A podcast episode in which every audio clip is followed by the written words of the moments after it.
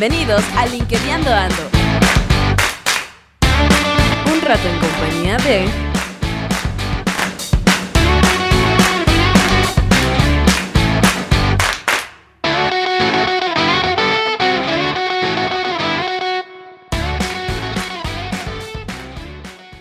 Muy buena tarde a todos. Es un gusto de, nuevo estar acá en el, en el podcast de LinkedIn Ando. Ya llevábamos un buen rato eh, de, no, de no estar de nuevo con ustedes.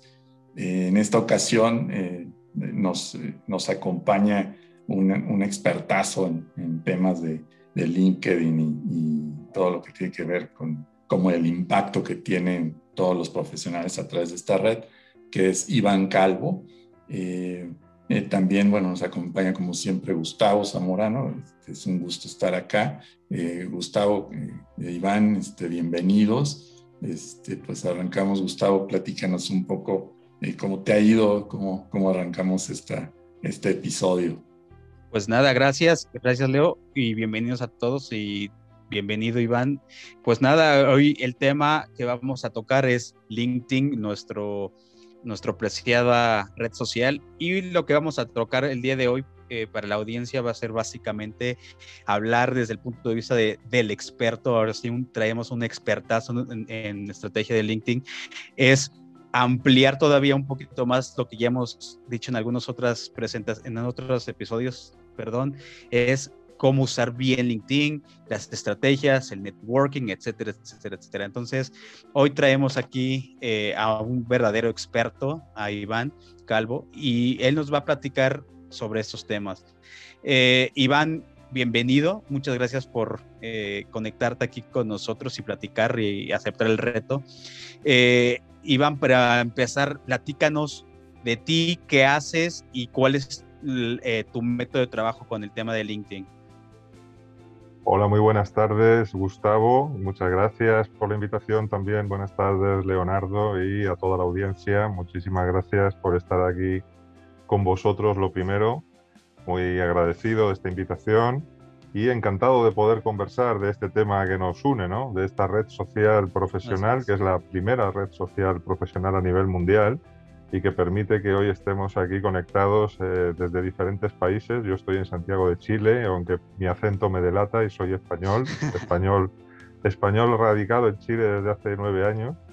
Y, bueno, vine por trabajo y aquí me he quedado por amor y ya veremos el tiempo que estamos por Chile, pero eh, encantado también de conocer México algún día. Todavía no tengo el gusto de, de haber visitado vuestro país pero sé que es un país enorme con unas tremendas posibilidades y, LinkedIn nos acerca. Entonces, lo primero que hay que agradecerle a LinkedIn es que nos permita conectar a personas y empresas que estamos en diferentes lugares del mundo, pero que compartimos hoy día intereses eh, y que nos eh, podemos interactuar y, y, conectar muy fácilmente a través de la red. Así que por ahí podemos partir. Ya os he dicho cómo llegué a Chile y lo que hago en Chile y, hoy día lo que hago es asesorar a empresas en estrategia. Principalmente tengo eh, clientes que son empresas en las que entreno equipos de dirección y ventas para utilizar bien LinkedIn y otras herramientas como Sales Navigator y integrar bien su estrategia de ventas y de, acercamiento a sus clientes, por un lado, eh, de comunicación interna y externa también, porque LinkedIn es una red que permite también hacer eh, eh, marketing hacia afuera, llegar a, todos los stakeholders y que la empresa pueda, pues no solo desde los clientes, sino también los proveedores, accionistas, eh, socios, hay mucha gente con la que te puedes relacionar hacia afuera y hacia adentro sirve también para hacer embajadores de marca, sirve para camisetear o hacer advocacy para que los trabajadores también puedan interactuar hacia adentro. Entonces, eh, eso es lo que hago en consultoría y luego además hago formación también. Hago talleres, hago clases, participo en, algunas, en algunos programas de algunas universidades, en algunos diplomados, eh, dando partes de esos diplomados, las que tienen que ver con LinkedIn, con Sales Navigator, con ventas o con eh, marca personal. Y, y hago conferencias también. Hago conferencias, charlas. De hecho, estuve a punto de ir a México en 2019, antes de, estaba negociando hacer unas conferencias no solo en México, sino en México y, haber aprovechado un viaje para, para, estar en los dos países con una agencia colombiana que se llama Hikio Speakers y estábamos negociando justo cuando llegó la pandemia. Y, la pandemia llegó en febrero, aproximadamente febrero 2020, y se quedó todo parado. Y es de esas cosas que no se han podido retomar. Eh, no pudimos hacer aquel trabajo de, de, ir a México a hacer esas conferencias, así que es una asignatura que ha quedado pendiente desde este año y medio que llevamos sometidos a, esta pandemia mundial y que tanto está golpeando a nuestros países. Oye, Iván, y ahora que comentas esto de, los dos países, México y en, el caso ahora tuyo con Chile, eh, ¿crees que, bueno, estos dos países tenemos muchas cosas en común? Eh, creo que, ¿cómo, cómo, y trasladando, trasladando esas cosas que nos hacen comunes como países latinoamericanos, ¿Cómo, ¿Cómo, vemos LinkedIn en, los, en estos ah, dos países? ¿Se mira de manera igual, tú crees? O, eh?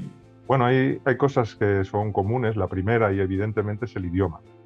Y México y Chile compartimos la herencia española y tenemos el español como nuestro idioma de comunicación y eso permite que nos estemos comunicando con, es verdad que puede haber algunas palabras, expresiones, localismos, pero hoy día el idioma español nos une a cerca de 550 millones de habitantes. Eh, entonces es el segundo idioma en extensión, en importancia en el mundo, y en LinkedIn también es el segundo idioma. Estamos muy lejos del inglés, porque de los 730 millones aproximadamente de usuarios que hay en el mundo, cerca de 400, 400 eh, y algo son en inglés y en español rondamos los 70 millones. Somos como un 56%, creo que es el porcentaje del uso de la red está en inglés y un solo un 10%, aproximadamente entre un 9 y un 10% estamos en español. Eh, es poco o es mucho, depende cómo lo miremos. 70 millones de personas es un mercado importante en español, o sea, es el segundo. Es verdad que estamos lejos del primer mercado que es el anglo, pero el, idioma español no deja de ser el segundo y, eso también nos indica que tenemos un enorme margen de crecimiento porque estamos muy lejos todavía de la intensidad de uso que, están dando herramientas como LinkedIn en países como Estados Unidos. Pero no solo Estados Unidos, también el Reino Unido, Canadá, Australia, incluso la India es un mercado muy grande en inglés. Entonces, eh, el idioma, ese es el primer punto que nos une y luego también nos une una herencia cultural, evidentemente, de herencia hispana, que, es verdad que hay mucha distancia entre nuestros países, porque estamos en extremos. Tú estás en Norteamérica y nosotros en Sudamérica, todo. Pero tenemos una herencia común, cultural, hay diferencias culturales, pero sobre todo hay cosas que también nos unen desde la herencia hispana y que permite que nos entendamos fácilmente y que podamos comunicarnos, cosa que en LinkedIn es fundamental tema del idioma es, es, especialmente importante. Sí, eso, esa, esa analogía o, es lo que estaba yo ahorita haciendo un poco de qué, qué factores crees tú que, que al, mismo tiempo que nos que unen a las personas de habla hispana, pero que eh, en algún momento dado no vean el potencial que puede tener LinkedIn para sus objetivos, ¿no? Para sus objetivos profesionales principalmente. Bueno, hay, tema, hay, un tema cultural. Eh, LinkedIn, pero esto es transversal y, va más allá incluso del propio idioma que utilicemos. LinkedIn es una red profesional y es una red de negocios, es una red de trabajo, es una red donde se puede buscar y ofrecer trabajo en diferentes países, obviamente, este es mundial y lo que ocurre es que no funciona igual para todo el mundo. Eh, LinkedIn es una red en la que hay personas que pueden extraer buenos, buenísimos resultados, pero hay personas a las que no le funciona ni le va a funcionar nunca. ¿Y por qué no le va a funcionar nunca? Que hay un tema que yo coloco en, la escalera de objetivos eh, diferentes peldaños y arriba del todo está cumplir tus objetivos. Es como subir una escalera con eh, cinco peldaños. Arriba del todo está el objetivo, y abajo está la estrategia. Por la estrategia debes de partir, luego tienes que seguir el, subir el, siguiente peldaño es la es, la, es el conocimiento de las herramientas, en este caso conocer LinkedIn, cómo funciona, todo lo que conlleva saber utilizar bien la red y también otras herramientas premium como puede ser Sales Navigator, en la que yo estoy especializado también en utilizarla para ventas. Y eso son el segundo peldaño, es decir, una vez que ya tienes clara tu estrategia, segundo peldaño es saber utilizar esas herramientas. El tercer peldaño es que hay que generar hábitos, hábitos de trabajo, hábitos de, esfuerzo diario, hábitos que no todo el mundo es capaz de desarrollar. Es igual que ir al gimnasio o hacer un deporte, no todo el mundo tiene esa fortaleza de mente de, trabajar esos hábitos. Y luego encima de eso está la mejora continua. Porque una vez que conoces ya y que tienes clara tu estrategia, conoces tus herramientas, tienes hábitos, eh, tampoco te garantizan los resultados, sino que vas a, tener que estar afinando tu estrategia, cambiando cosas, eh, mejorando el uso en algunas partes de la herramienta, descubriendo cosas nuevas y, también adaptando tus hábitos para llegar a tener, optimizar tus resultados. Arriba de todo eso, arriba están los objetivos. Y claro, subir todos esos escalones llevan trabajo, esfuerzo y además hay algo que se me escapaba hasta hace no mucho tiempo. Yo no acababa de entender por qué había algunas cosas que fallaban, aunque trabajabas todos esos peldaños. Y fallaba el peldaño cero. Y el peldaño cero es la cultura. Y eso tiene que ver completamente con lo que me decías de que, bueno, nosotros eh, tenemos una cultura, hay países donde, donde las personas son más abiertas, más sociables, más abiertas al negocio, más abiertas a, a poder eh, conocer a otras personas. Hay países donde la gente es más desconfiada, donde es más difícil ver que la gente se abra o comente, por ejemplo, interaccione. Y eso se nota en la cultura. Entonces, si la cultura es más del miedo, del no interactuar, del retraimiento, eso impide eh, luego el poder trabajar y, andar los siguientes pasos para arriba. Simplemente se va a dar ahí el compartir, Va a haber Así que hay un tema cultural en la base. Entonces, eso incluso, eso no tiene que ver solo los países, tiene que ver con las personas hay personas que son más sociables, hay personas que no son sociables, hay personas que disfrutan estando delante de un computador programando y hay personas que disfrutan haciendo amigos, relacionándose con personas. Entonces, claro, eh, aquellas personas que sean más sociables, que tengan más habilidades blandas a la hora de relacionarse con otras personas, están en una posición cultural de ventaja frente a otros que no tienen esas habilidades sociales y, que por lo tanto al no tenerlas tampoco las van a tener automáticamente en una red social. Entonces por eso hay, hay esas diferencias de base y no todos van a obtener resultados en LinkedIn evidentemente. Es, es un muy buen, muy buen punto que haces, eh, Iván. De hecho, nosotros, eh, y lo pueden ver en, en la página de LinkedIn que nosotros tenemos, eh, tenemos una cosa que le llamamos la filosofía CED, CED, que es constancia, estrategia y disciplina. Y la gente que se conecta con nosotros siempre les decimos que esa tiene que ser la base del uso de, LinkedIn, ¿no? Y es la misma filosofía que nosotros tal vez usamos para, para, nuestro, para nuestro perfil. Y ahorita tocaste un, un tema muy, muy particular y yo te quería preguntar de eh, antes de, que, nos vayamos a cosas un poquito tal vez eh, más profundas. Eh, la parte cultural, efectivamente, nosotros hemos visto que el, factor cultural en el uso de LinkedIn tiene mucho que ver. Aquí en México, por lo menos, siendo uno de los, si no mal recuerdo, ahorita deberíamos estar como en el país número 4 de América Latina o del, del continente, como de los, de los países que más usamos LinkedIn y cuando yo veo los números yo creo que seguimos por debajo de lo que deberíamos, para lo que es México, eh, creo que estamos un poquito por debajo de lo que eh, deberíamos de ser como usuarios. Y yo te quería preguntar ahí, ¿tú cómo ves el uso de LinkedIn en América Latina? Eh, tal vez el factor México en concreto no tanto, digo, si tienes la información sería mejor, pero es un tema ahí de desconfianza en el uso de una red de este tipo para asuntos profesionales? ¿Cuáles son los errores que tú ves en la gente o por qué no la quieren usar todavía o por qué no se animan a usar? Algunas cosas que nosotros hemos visto eh, es la usan mal o no tienen una estrategia, pero tú en particular, tú que calificas perfiles y tienes una medición muy particular, ¿tú qué, qué ves que es ese, es ese eh, lado oscuro, por decirlo de cierta forma, que está impidiendo a la gente usar LinkedIn hoy día?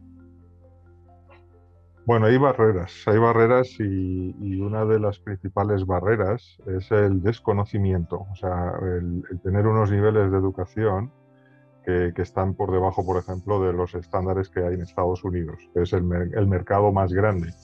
Eh, estaba mirando cifras eh, para, para darte datos concretos y hoy día México es el primer mercado en español, obviamente por el tamaño, es un país con cerca de 130 millones de personas y de las cuales hay casi 15 millones de personas en LinkedIn. 15 millones, o sea, no se, aproxima, está como 14,8 millones según el último dato que tengo, son casi 15 millones de personas con perfil abierto en LinkedIn. Perfil abierto significa eso, perfil abierto. No significa perfil que están usando bien. Es decir, abrirse un perfil en LinkedIn es un primer paso, pero hay muchísima gente que se queda ahí. Es también como una pirámide hay muchísima gente en la base con un uso poco intensivo de la herramienta, un uso básico o un uso, digamos, eh, poco, poco aprovechado en los escalones que yo llamo de principiante, y ahí es donde está la inmensa mayoría de la gente. ¿Por qué no suben a los siguientes escalones? Bueno, no suben porque la escalera es difícil.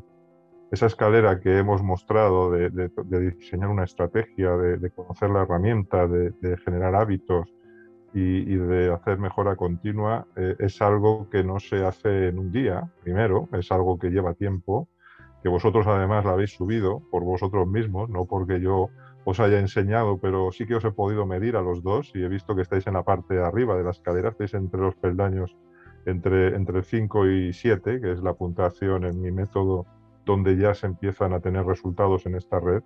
¿Y qué son tener resultados en esta red? Tener resultados significa poder llegar a clientes mejor, a proveedores, poder llegar a comunicarte con, nuevos mercados, eh, poder tener, en el caso de una persona que busque trabajo, tener más oportunidades de ofertas de trabajo, porque hoy día LinkedIn es tu currículum vitae, eh, es tu currículum 3.0 y ya casi 4.0.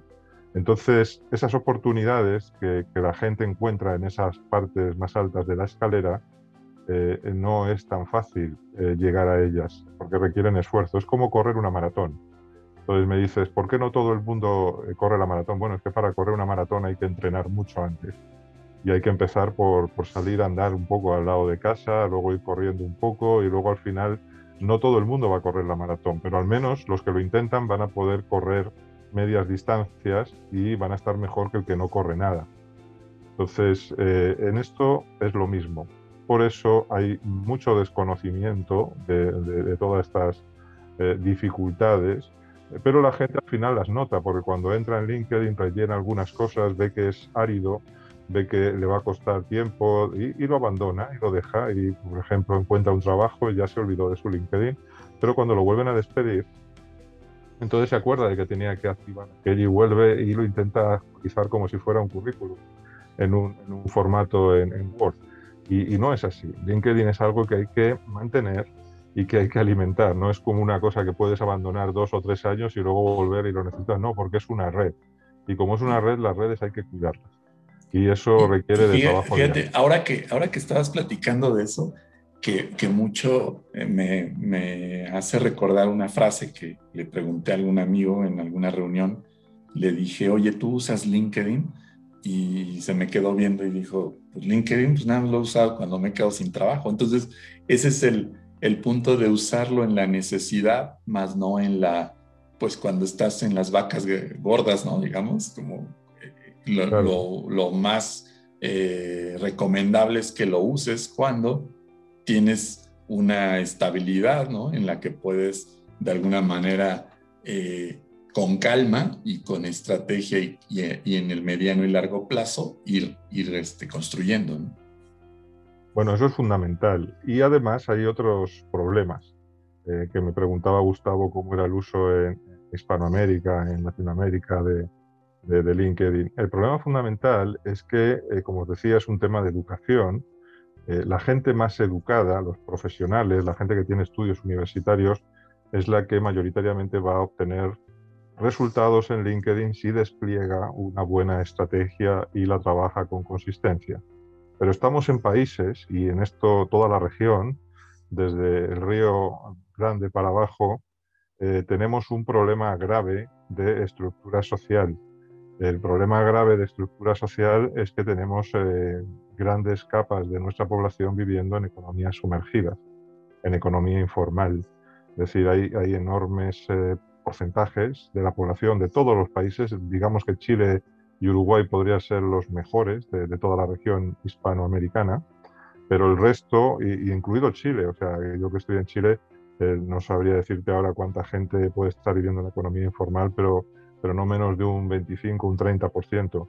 Entonces, eh, no sé en México cómo estará el porcentaje, pero son porcentajes muy grandes y eso significa que hay mucha gente viviendo fuera de, eh, digamos, estructuras que pueden dar eh, lugares a, trabajos que estén bien remunerados, trabajos que estén formales dentro de, una arquitectura social que es la, visible. Hay, mucha gente que tenemos eh, debajo de esa línea de invisibilidad y eso es un desafío estructural para todos los países, para toda la región y, la única manera de, de combatir eso es la educación. Ya tenemos un desafío gigante en todo el mundo hispano, que es mejorar las nuevas generaciones en educación para que puedan ser más productivas, para que puedan acceder a mejores puestos de trabajo y ampliar esa economía formal que evite que haya tantas capas sociales de, economía informal tanto al final que, es un, problema endémico, digamos, y es un círculo vicioso porque esa economía informal al final genera corrupción, genera em, problemas sociales muy graves, problemas sociales de desestructuración social y es algo que se retroalimenta porque impide que los jóvenes que nacen en esas economías sumergidas puedan funcionar y educarse y entonces se replica en la siguiente generación el problema. Así que ahí, ahí tenemos el grave desafío y la manera de combatirlo es educación, educación y más educación idea de cómo acortar las brechas, ¿no? De, esta, de estas diferencias tan, marcadas, ¿no? Claro, es ese, ese problema que hace que, bueno, pues que en Centroamérica estén saliendo cientos de miles de personas atravesando todo México, camino hacia Estados Unidos. ¿Por qué se produce eso? Se produce por, por toda esa falta de oportunidades, por, por esa desestructuración social que hace que luego también los países sean políticamente débiles y con esa y cuando digo políticamente débiles eh, espero que se me entienda bien significa que no tienen unas estructuras de estado que puedan garantizar desde la seguridad física la seguridad eh, jurídica y que alguien pueda abrir tranquilamente su empresa y hacer negocios eso se complica en países con estructuras políticamente débiles y, hace que haya mucha economía informal y que eso desestructure a la sociedad y la lleve a, tener un círculo vicioso porque evidentemente así no se pueden formar bien a los niños, a los jóvenes y eso se reproduce en la siguiente generación. Entonces, ¿cómo combatir eso? Pues eh, yo creo que la única manera de frenar esas, esos flujos migratorios que, van hacia Estados Unidos y desbordan eh, a países como México, la frontera, ¿no? La única manera de combatir eso es con educación en origen y invirtiendo. Los países ricos, tanto Europa como Estados Unidos, tienen que tener claro que no se van a cortar esos ríos y esos flujos migratorios de gente desesperada hacia, hacia las naciones más prósperas si no invierten en origen. Y van a tener que poner el foco en origen y ayudar a que haya un mejor desarrollo. El hecho de que LinkedIn eh, sea de un uso más intensivo en las naciones desarrolladas que en las naciones que estamos en vías de desarrollo es un indicador claro de que esto es, eh, así. O sea, porque LinkedIn es una red para profesionales, sobre todo para más educada, y por eso los países que tienen una educación mayor tienen un uso intensivo mayor. Sí, de hecho. Adelante, de, decía, no, de hecho, sí es algo que nosotros eh, también eh, estamos bien súper conscientes y en algún momento lo, lo vivimos eh, cuando nos entrevistaron en una estación aquí en México y la entrevistadora nos llevó por otro lado completamente distinto y empezaron a confundir LinkedIn o el uso de LinkedIn, o, por lo menos así lo entendió la audiencia, este, como, como que fue una bolsa de empleo, pero además eh, digo, no es por, porque eh, no sea inclusivo el tema, ¿no? Pero porque LinkedIn, sí, somos profesionistas que estamos ejerciendo pues nuestras carreras profesionalmente o algunos todavía están estudiando, etcétera, pero de repente nos empezaron a hablar personas que pues obviamente no tienen acceso muchos a, la computadora, es gente que más que está buscando empleo por temas de oficios, desde carpinteros, a más de eh, gente que se encarga de, de, limpieza en casa. Entonces se desvirtuó un poquito ahí lo que estábamos tratando de, de llevar.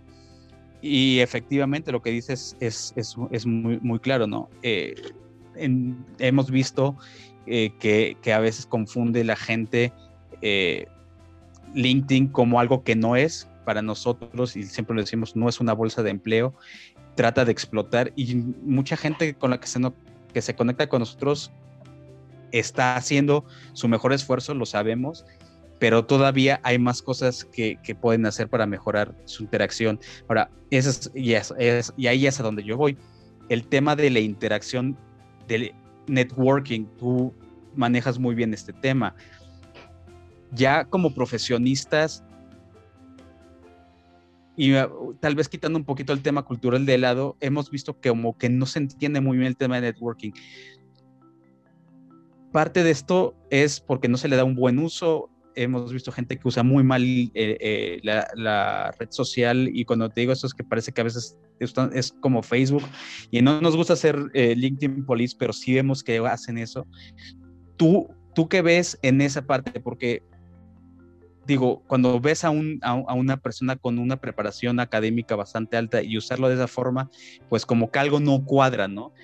¿Tú crees que va del mismo camino del tema cultural o simplemente es el desconocimiento o ya hay tantas redes sociales que las empiezan a usar todas de la misma forma? ¿Qué es lo que tú estás percibiendo en esa parte? Y que se puede mejorar, obviamente, ¿no?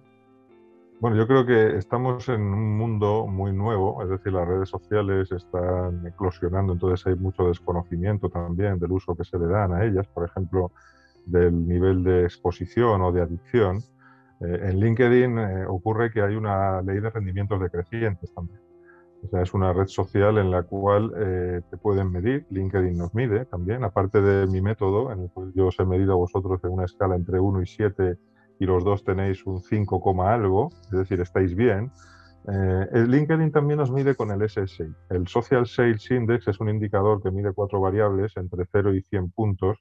Es un indicador que hay gente que dice que no vale para nada, hay gente que dice que, es un indicador que no le dice nada, muchísima gente desconoce que, para qué funciona ese indicador, pero es un indicador muy útil porque es un indicador que yo he trabajado ya mucho con, alumnos y clientes y, he encontrado que por ejemplo, hay que estar por encima de 70 Entre 70 y 80 puntos es la zona donde es óptimo el uso de la red, porque eh, tienes que medir cuánto tiempo le das tú de tu vida a LinkedIn día a día, porque LinkedIn, como todas las redes sociales, lo que quiere es que estés muchas horas ahí pegado a la red social, porque al final, eh, cuanto más tiempo estés, eh, más demanda de publicidad y es una de las vías de ingreso que tienen las redes sociales. LinkedIn tiene otras. Eh, LinkedIn tiene eh, otros ingresos a través de las licencias premium, que tiene varias licencias premium, no solo una licencia premium.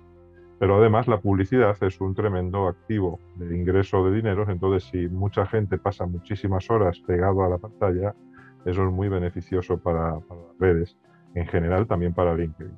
Entonces, ¿qué ocurre? Que entre 70 y 80 puntos eh, está la zona que yo llamo zona de rendimiento. A partir de 75 puntos SSI eh, empieza a actuar una ley de rendimientos decrecientes, que significa que ya cada hora que le dedicas a LinkedIn ya no empieza a ser tan útil. Y a partir de 80 puntos SSI esa ley se hace más fuerte en rendimientos decrecientes. Bueno, yo tengo que decir que, que, de formación soy ingeniero industrial primero y luego soy sociólogo, por eso combino, tengo ambas titulaciones entonces combino el gusto por los números por analizar bien con datos las cosas y luego hacer los análisis sociológicos de por qué pasan las cosas. Entonces, esto que me comentabais de, estaba Gustavo, de desconocimiento, es fundamental, pero también el tema cultural está ahí abajo. Porque puede haber gente que tenga una preparación de ingeniero buena, pero no tenga habilidades blandas de networking, porque mm, no es lo suyo. Lo suyo es calcular puentes, estructuras de puentes, imagínate. Entonces lo que le gusta es el cálculo de estructura, no estar eh, haciendo comentarios a, a, gente que está posteando sobre un puente, por ejemplo.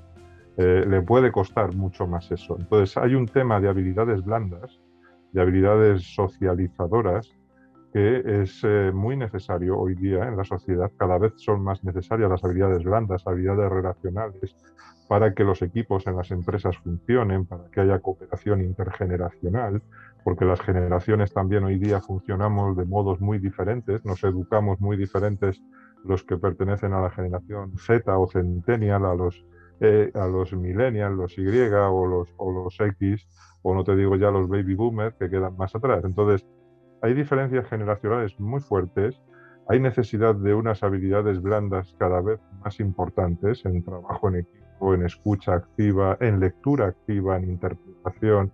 En todo eso, eh, al final, es una parte cultural y además es fundamental para poder desplegar estrategias.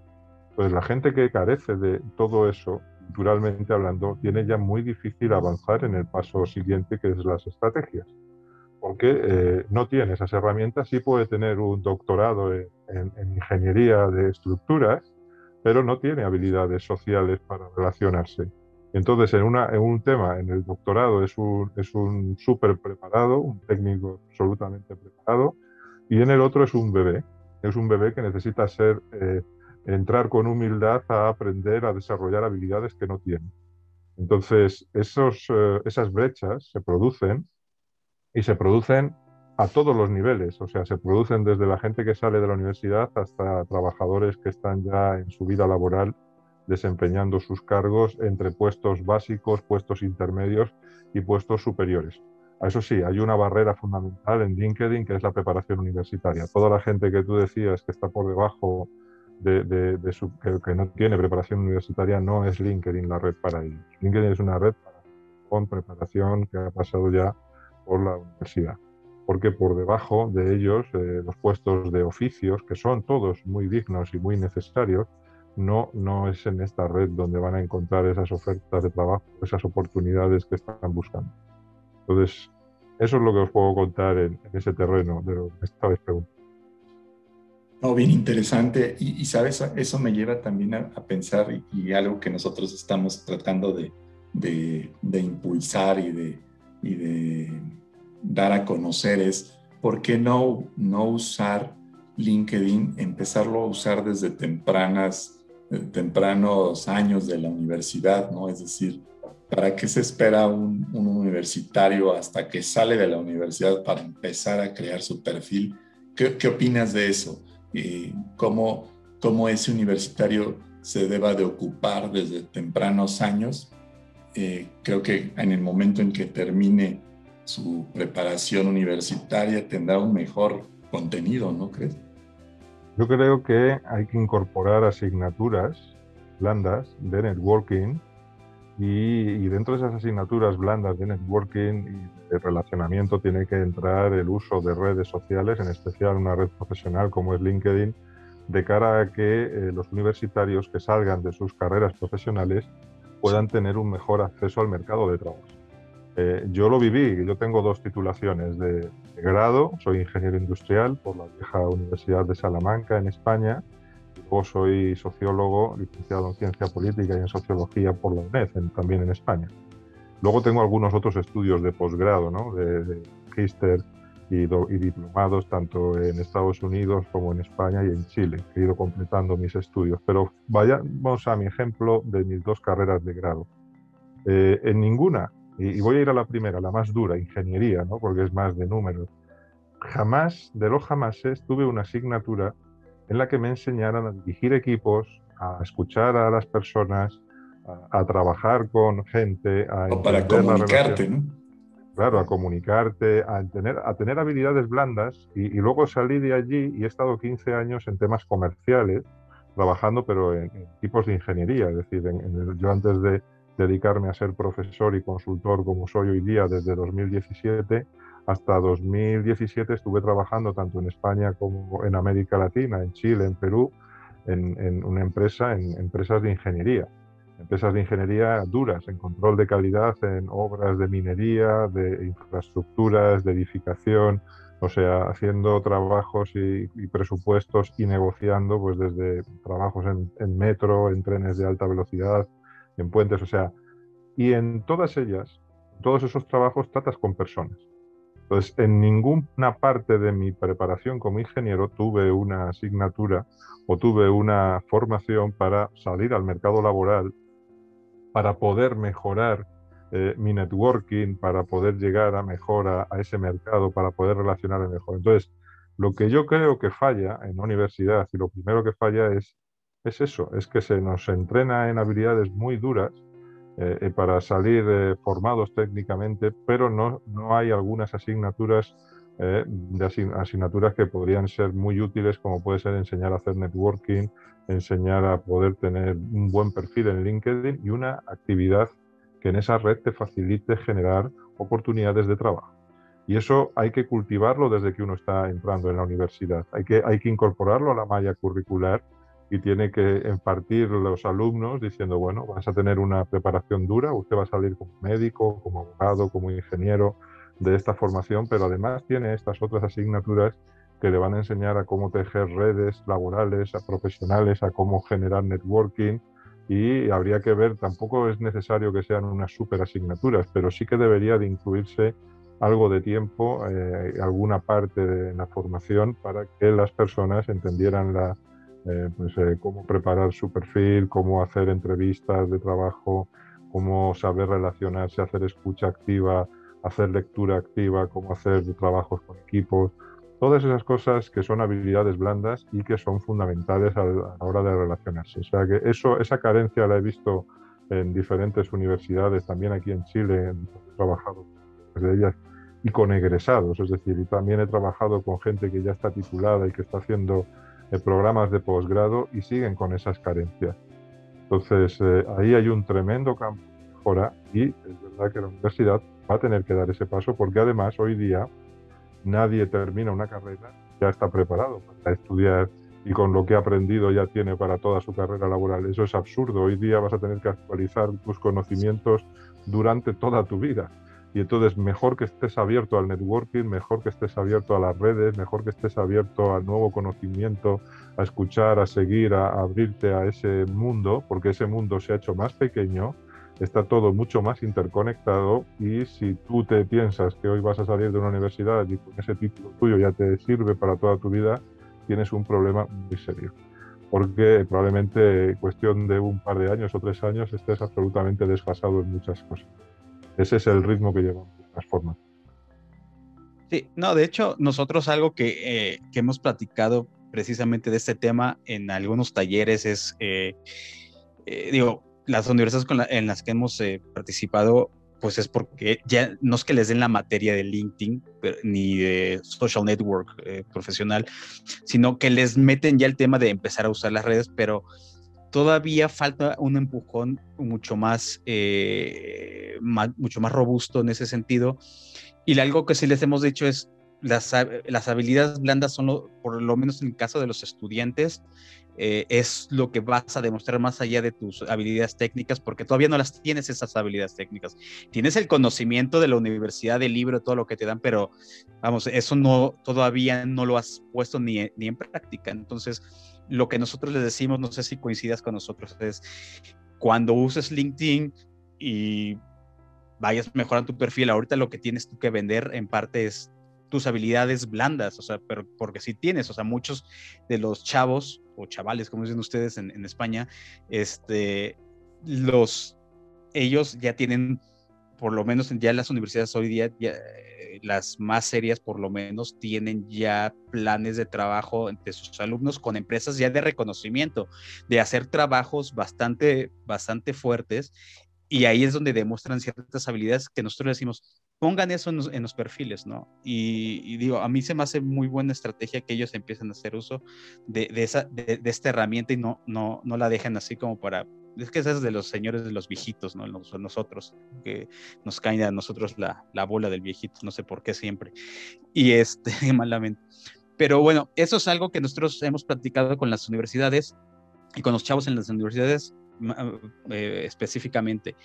Aquí hay una cosa que quería preguntarte ahorita, es, ¿tú le ves tú, porque normalmente la gente que se conecta, muchos ya están desesperados porque le están usando para buscar trabajo. Es lo que comentaba hace rato, ¿no? La quieren usar. Y creo que ese es el, el, común denominador que hemos encontrado nosotros, por lo menos en la gente que viene con nosotros, es todos están buscando empleo. Pero además esas son unas cosas bien extremas eh, y tú ya has visto eh, todos los que ponen sus currículums, todos los que ponen 27 mensajes casi diario de quiero y estoy buscando trabajo, o suben videos de soy tal persona y como hice todo esto, como leyendo su currículum. ¿Tú crees que por ahí estamos empezando mal? Eh, porque nosotros tratamos de favorecer más en úsala de manera estratégica, publica, publica tus experiencias, platica lo que tú haces, que ahorita quiero tocar ese tema más adelante. Pero tú crees que por ahí es, donde estamos empezando a usar mal el eh, LinkedIn en ese uso? Es una de las fallas fundamentales.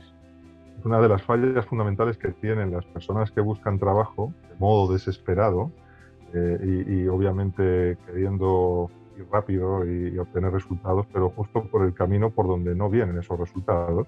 Pero es el mismo caso que ocurre con aquellos que quieren vender y te conectan por LinkedIn para vender lo suyo. Quiero vender mi libro y te quiero vender mi libro a toda costa y lo primero que hago es lanzarte un mensaje y te vendo mi libro. Entonces, eh, en ambos casos, en aquellos que se exponen a la red y dicen estoy buscando trabajo, busco y busco y, y bueno, y, y, ves eso, es desesperante. En mi caso, porque he comprobado que en ambos casos se fracasa. O sea, en ambos casos eh, el objetivo que uno tiene es buscar trabajo, el objetivo que el otro tiene es vender lo mío. Y, y eh, en esos objetivos yo se los pongo arriba en esa escalera de objetivos que os determinaba. Entonces, todos los pasos anteriores se los quieren saltar. Y, y quiero, quiero buscar trabajo, pero diciendo soy eh, fulano y hice esto y tengo este título y ahora dame trabajo. Eh, eso no funciona así. Además, si te inscribes en ofertas de trabajo que puede haber más o menos acordes a tu perfil, vas a competir con muchísima gente, ¿no? Porque hay mucha gente en el mercado y además estamos viendo una era en la cual el trabajo estable cada vez es más escaso, porque las propias empresas no saben si van a estar vivas en cinco años, entonces no te pueden garantizar un puesto de trabajo porque todo está cambiando muy rápidamente. Entonces, ¿qué ocurre? Que en ese mercado eh, lo que hay que hacer es saber venderse uno saber venderte, si, si te vendes tus servicios o tu, tu, forma, de, o sea, estás buscando trabajo y lo que vendes es tu profesionalidad, bueno, saberte vender como profesional.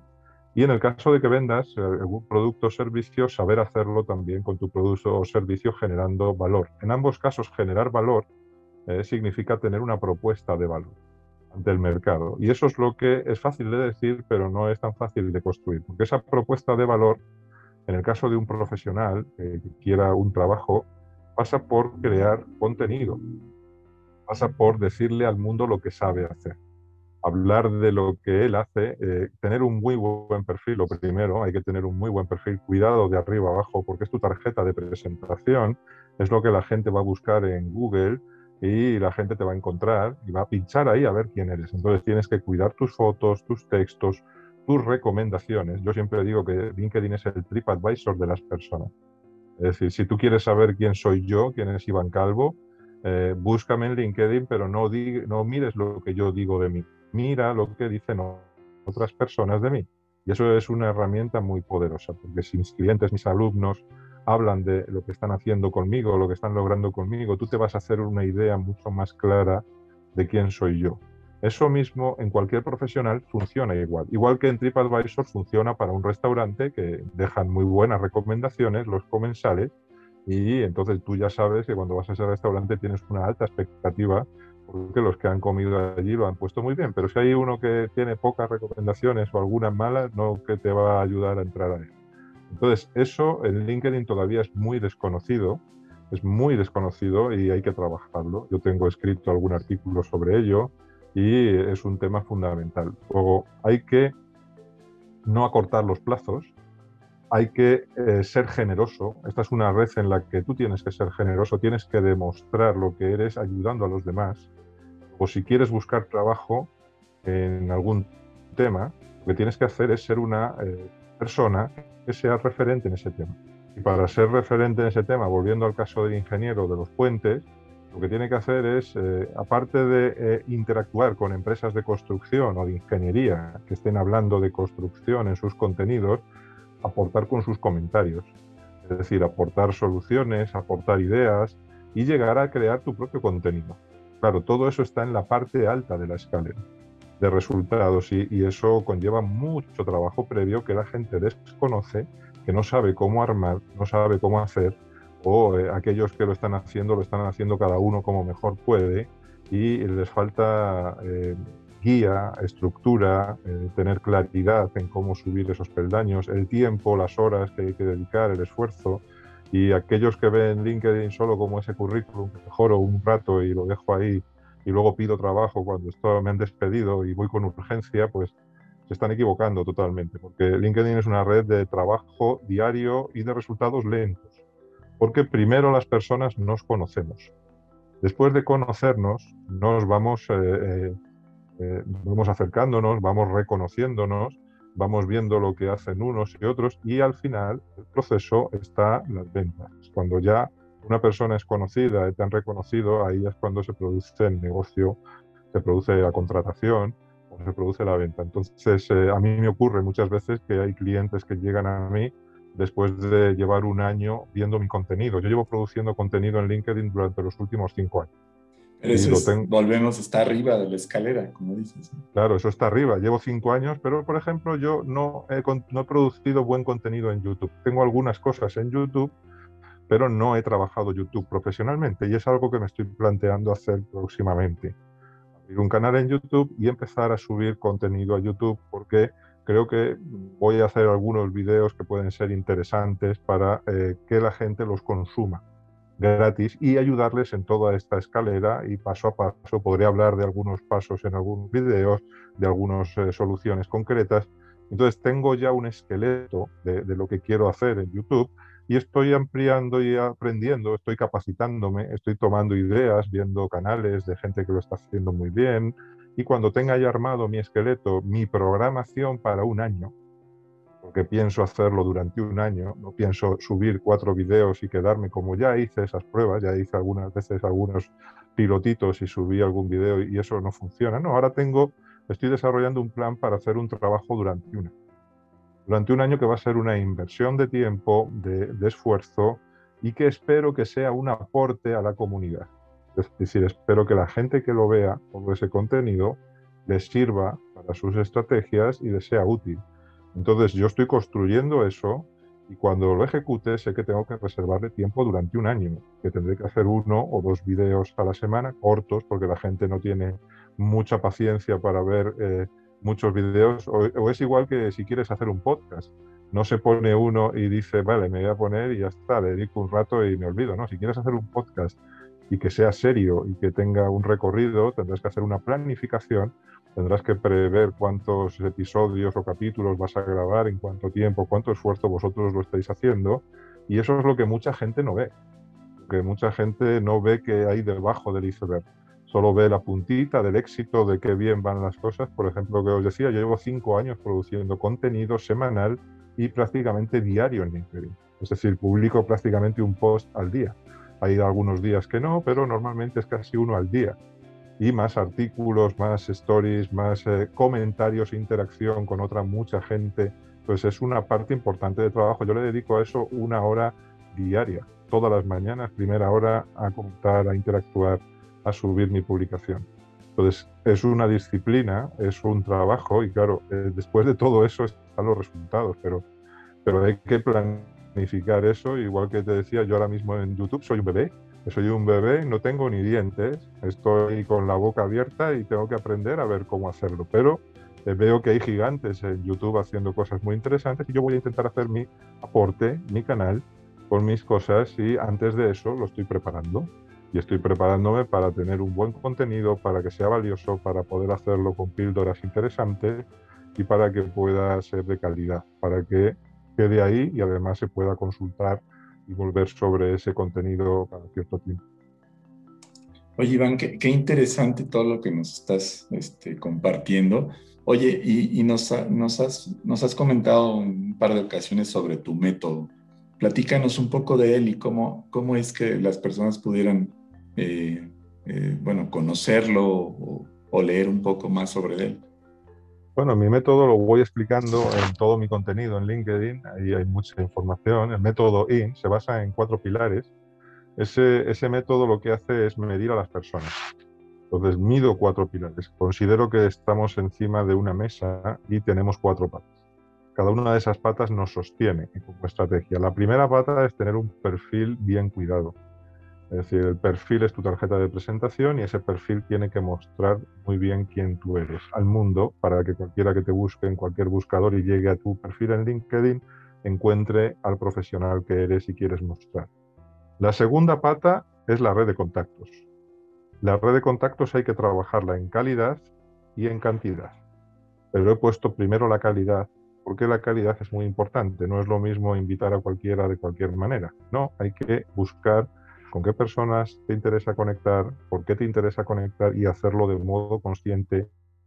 No significa que tengas que conectar solo con quien conoces, no, tienes que conectar con quien conoces y con quien te puede interesar conocer pero tiene que haber motivo para ello y tiene que haber una estrategia de crecimiento de tu red con constancia, pero con, poniendo el foco en la calidad, eh, porque eso va a ser muy importante en LinkedIn. LinkedIn ahí se diferencia mucho de otras redes sociales. Eh, hay otras redes sociales en las que tener un like es muy perseguido, como puede ser Instagram o TikTok, o Twitter, tener millones de seguidores que te dan like. ¿no? Esas, eh, ser influencer, eso no funciona igual en LinkedIn. Es verdad que en LinkedIn también hay influencers y hay gente con millones de seguidores, pero eso eh, no es el común de los mortales. El común de los mortales tiene una estrategia que es tener una red de trabajo, una red de contactos, de proveedores, de clientes, de potenciales empleadores, de colegas, y esa red hay que trabajarla. Entonces, eh, la mayoría de la gente vamos a estar ahí, en ese escenario, no vamos a ser super influencers. Entonces hay que trabajar desde humildemente en tu red y hacerla valiosa. Y si tienes 500 contactos, que sean 500 contactos de valor, si son 1000, 1000, si son 5000, 5000. Es decir, luego tienes que ir ampliando la cantidad. Cuanto más cantidad tengas, mejor. Es decir, si tienes 1000 de valor, pues es menos interesante que si tienes 5000 de valor. Pero pon el valor por delante. Valor es fundamental. Ese es el segundo pilar. El tercer pilar en el que trabajo es el pilar de los contenidos y de la interacción. Los contenidos, tanto los propios como los de terceros. ¿Y qué significa? Que LinkedIn es una red de conocimiento. Y como red de conocimiento es fundamental seguir a personas y empresas que aporten valor con su interacción.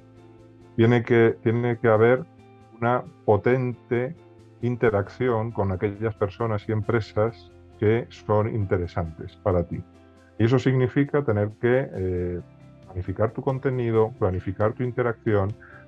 Hay mucha gente que no va a publicar contenido propio, pero bueno, los que no publican contenido propio, al menos les digo que publiquen y que, eh, que, comenten y que empiecen interaccionando con las personas y empresas que sí publican contenido que les interesa.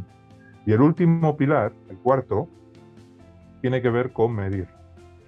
Eh, todo eso está muy bien, los tres pilares anteriores, pero si no mido, no sé dónde estoy parado, no sé dónde voy a ir.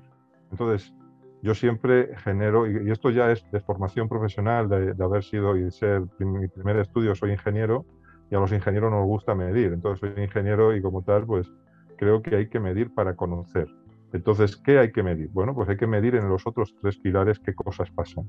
En el primer pilar hay que medir cómo está tu perfil para que esté con una calidad aceptable y hay que poner números a eso, indicadores. Hay que medir en el segundo pilar cómo crece tu red de contactos en calidad y en cantidad. Y en el tercer pilar hay que medir el impacto de tu contenido también y de, la interacción que estás teniendo. Con esas tres mediciones mm, eh, más eh, algunas otras, ya puedes desarrollar tu estrategia. Cuando digo algunas otras, me refiero a que, por ejemplo, si estás buscando trabajo, ¿cuál es la el indicador fundamental que vas a tener que medir. Bueno, pues eh, imagínate que yo quiero encontrar un trabajo en un, en un, plazo de seis meses o un año. Bueno, me enfrento a ese reto. Dentro de seis meses, ¿qué necesito para encontrar un trabajo? Primero tengo esta calificación, tengo estas, estas capacidades, esta, esta cualificación, y con esto voy a buscar un tipo de ofertas de trabajo que se acomoden a mi experiencia y que estén en una ciudad o en un sector geográfico en el que yo quiera trabajar y voy a hacer que LinkedIn trabaje para mí. ¿Cómo? Haciendo, generando eh, búsquedas de ofertas de trabajo que se encajen o amolden a mis criterios de búsqueda. Entonces, el, el, indicador que yo voy a tener que controlar es cuántas ofertas encuentro de esas semanales que yo estoy queriendo. Imagínate que quiero de un tipo, gerente general o gerente comercial. Bueno, pues puedo crear ya dos tipos de búsquedas, unas enfocadas a gerencias generales y otras enfocadas a gerencias comerciales. Eh, eh, de esas que yo busque semanalmente, eh, imagínate que consigo encontrar 100, por poner un número grande, de esas 100, ¿cuántas estoy llevando a, a, inscribirme, a poder avanzar en ese proceso, a conocer a los headhunters que las manejan o los reclutadores, a conocer a los responsables de recursos humanos que manejan esas ofertas? Bueno, todo eso implica contactar con personas. ¿Con cuántas personas de esas 100 ofertas estoy contactando yo a la semana y estoy conversando y estoy utilizando habilidades blandas para interactuar con esas personas? Esos serían otros números a controlar. Y otros números más a controlar serían de esas cuántas estoy generando entrevistas, que lleguen a plantearme incluso entrevistas eh, vía online, ah, que sean por videoconferencia, o entrevistas que puedan llegar a un, punto presencial ya como finalista. Bueno, eh, realmente lo que estoy diseñando ahí es un embudo de ventas es un embudo de ventas desde la parte alta en la que estoy prospectando un mercado de ofertas de trabajo que se acomoden a mis capacidades, a llevarlas a negociar, llevarlas a, entrevistas. Evidentemente, tienen estos números y la calidad de esos números, porque puede haber que bajen más o menos hacia la parte que más interesa, que es la parte de abajo del embudo, y eso es lo que hay que medir. En definitiva, estás midiendo tu tasa de conversión, de cuánto prospectas arriba y cuánto llevas en el caso de búsqueda de trabajo a entrevistas finalistas que te generen una oportunidad. Y medir eso semana a semana, mes a mes, hará que en esos seis meses que te habrías eh, planificado tengas un indicador muy poderoso de cómo está yendo tu estrategia y si tienes que cambiar o no. Ahorita que mencionaste el término de tasa, tasa de conversión, creo ahí hay mucho por hablar ¿no? de ese término, creo.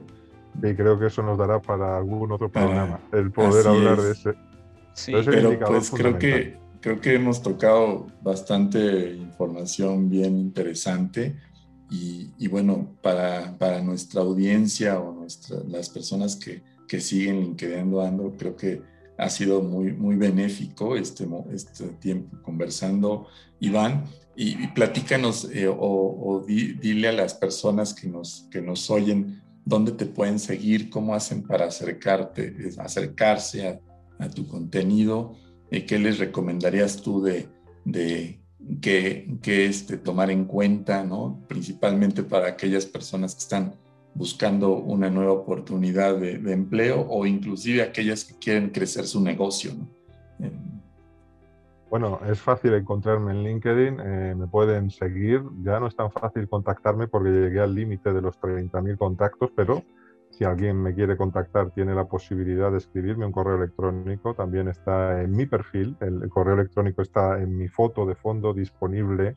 Un correo especial que tengo en Gmail para, para que me puedan escribir todos aquellos que quieran. También me pueden contactar. Es decir, además de seguirme en LinkedIn, eh, hay un botón que siempre está un poquito más escondido, que es el botón de más, donde puedes desplegarlo y volver a, a invitar a esa persona a contactar. Lo que sí que pido es que aquel que me invite a contactar en LinkedIn igual que lo haga con cualquier otra persona, que le explique algo de por qué, de por qué le, invitas a contactar. O sea, no, no mande solo la invitación, sino di por qué quieres contactar con esta persona, qué te interesa, porque eso me va a facilitar a mí identificar más fácilmente a quien me escriba y entonces le podré responder. Y el contenido está abierto, en LinkedIn publico casi todos los días prácticamente, bueno, descanso los fines de semana, pero tengo contenido regular y ahí voy contando partes de mi método, partes de lo que estoy haciendo y, como os decía, estoy trabajando en paralelo en crear ese contenido nuevo que lanzaré en YouTube y, ahí tendremos eh, más contenido que entregaré gratis a, a,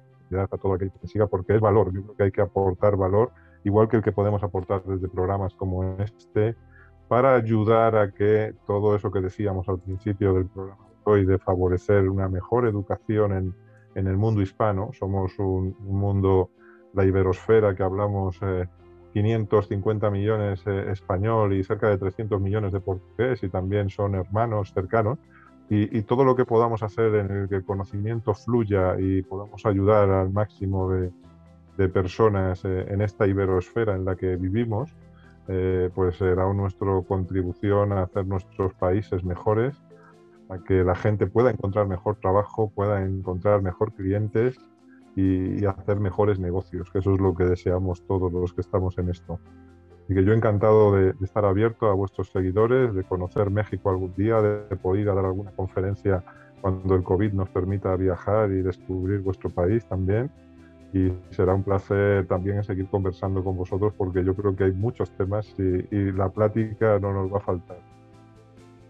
Buenísimo, buenísimo, Iván, muchas gracias. Y sí, efectivamente, eh, nos quedamos, yo creo que la, hora no nos da, no nos dio suficiente tiempo, que es algo increíble que no nos, que no nos había pasado.